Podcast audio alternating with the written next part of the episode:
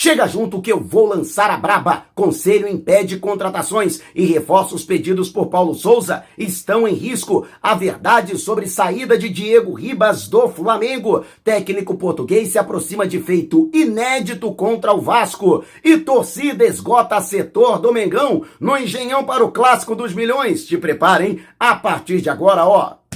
É tudo nosso. Já chega largando o like, compartilha o vídeo com a galera e vamos lá com a informação. Assista o vídeo até o final. Mas antes, um recado do nosso novo colaborador. Com a chegada dos bancos digitais, está cada vez mais acessível investir no Bolsa de Valores. Só que a maioria das pessoas acha que é só colocar dinheiro de qualquer jeito e vai ficar rico do dia para noite. No final, acaba perdendo tudo. Eu mesmo entrei numa dessas e me dei mal, só que agora eu estou aprendendo a investir com segurança, responsabilidade e resultado com o Diocenei Pat, um dos maiores especialistas em mercado de ações e que já ajudou milhares de pessoas a alcançarem os seus sonhos. Aprenda você também. Vá até a descrição no vídeo, lá você encontra o link para o meu grupo no Telegram. Se você não tem o aplicativo, baixe, é rapidíssimo. Inscreva-se no grupo e lá você encontra todas as informações e o link direto para adquirir o curso com treinamento completo. Conhecimento não é gasto, é investimento e dá retorno. E ó, é mais barato do que você imagina. Tá esperando o quê? Vá lá e adquira agora o seu curso. E a torcida do Flamengo esgotou o setor exclusivo para a torcida rubro-negra no Engenhão para a partida deste domingo,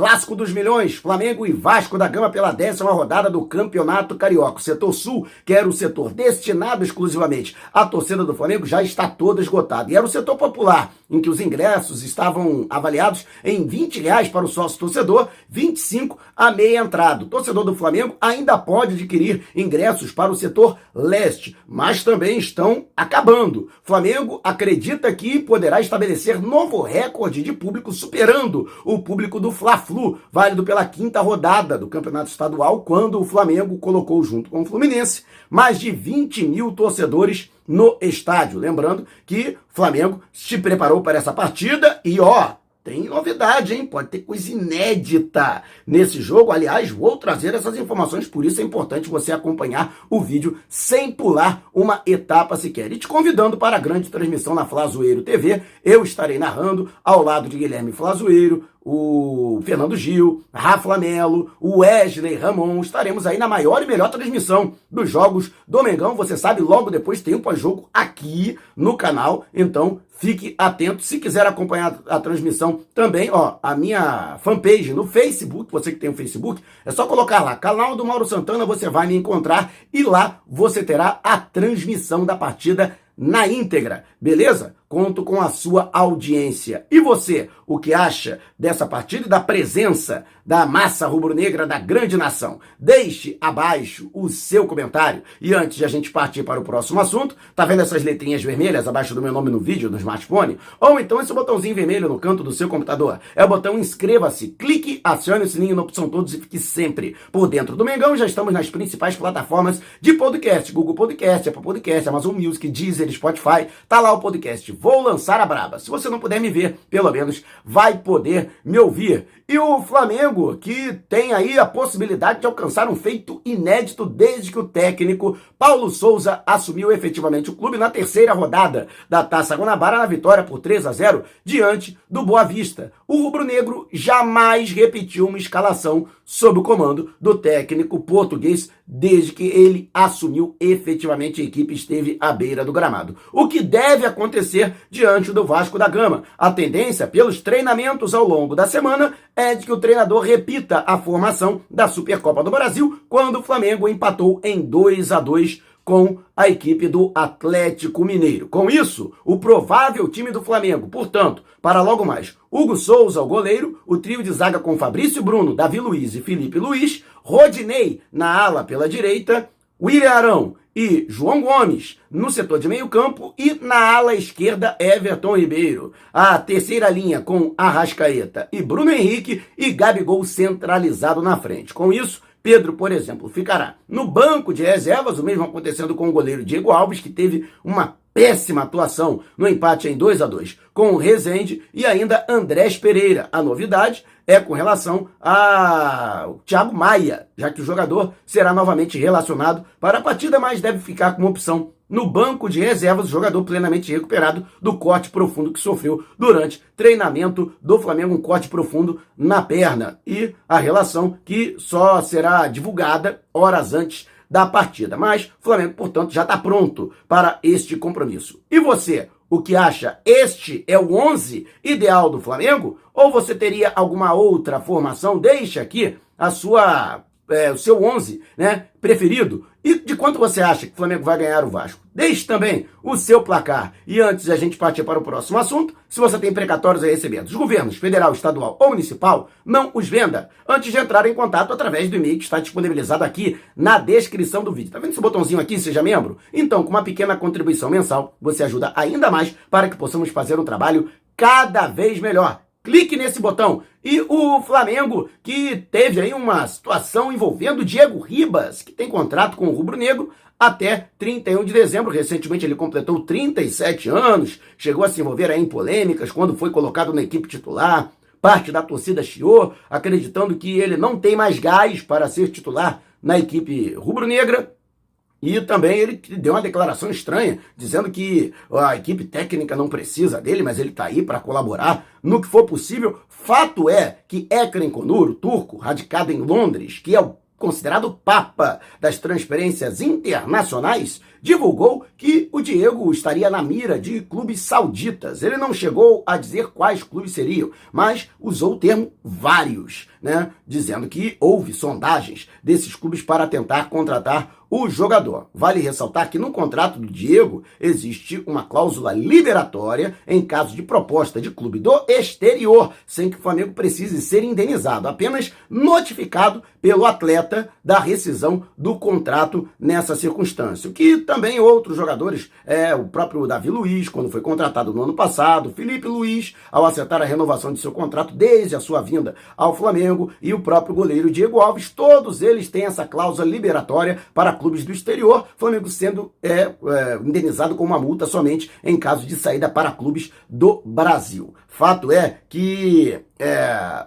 não existe qualquer proposta é, efetivada para o atleta. Isso não aconteceu. O Flamengo não recebeu nenhuma proposta e nem sequer o jogador teve nenhuma proposta formalizada. Mas sim, sondagens existe, existem é, internamente. Não se cogita a possibilidade da saída do Diego, até porque o jogador quer continuar atuando. Entende que pode atuar por pelo menos mais uma temporada, ou seja, não vai encerrar a carreira ou não pretende encerrar a carreira em 2022 e existe uma resistência interna muito grande com relação à, à geração de 1985. Talvez só o Felipe Luiz seja um jogador que tenha simpatia para a renovação do seu contrato por mais um ano. Né? Os outros dois jogadores, Diego Alves e Diego Ribas, é, encontrarão muita resistência para conseguir uma renovação de contrato. Então, existe sim a possibilidade da saída desses dois atletas. Mas, por enquanto, não existe nada.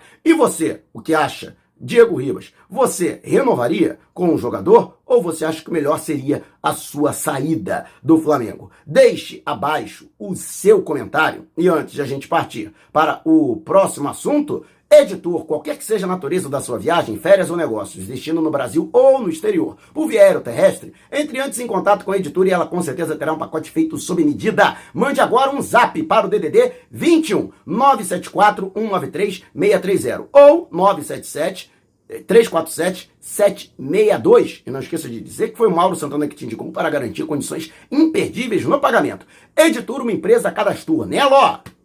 Pode botar fé. E o Flamengo que teve aí no Conselho de Administração o impedimento para realizar novas contratações. O Flamengo não pode contratar se tiver que desembolsar dinheiro. Este é o parecer do Conselho de Administração. O próprio presidente Rodolfo Landim, que vive aí a expectativa de ser é, indicado para a presidência da Petrobras, ele que, ao meu xará, Mauro César Pereira, disse que se for convidado, pode sim assumir o cargo, mas que não deixará a presidência do Flamengo, compromisso que ele assumiu quando da reeleição que ele pretende cumprir o seu mandato até o final, ou seja, até dezembro de 2024. De qualquer forma, né, existe essa movimentação do governo federal para o nome do Rodolfo Landim, que durante muitos anos, aí quase três décadas, né, foi funcionário de carreira da própria Petrobras e se notabilizou né, na área de petróleo e gás. Mas a situação é de que o Conselho de Administração, que é presidido pelo Luiz Eduardo Batista, o BAP, ex-vice de Relações Externas do Rodolfo Landim, e que é considerado homem de confiança do mandatário rubro-negro, ele concluiu que enquanto não estiver definida a situação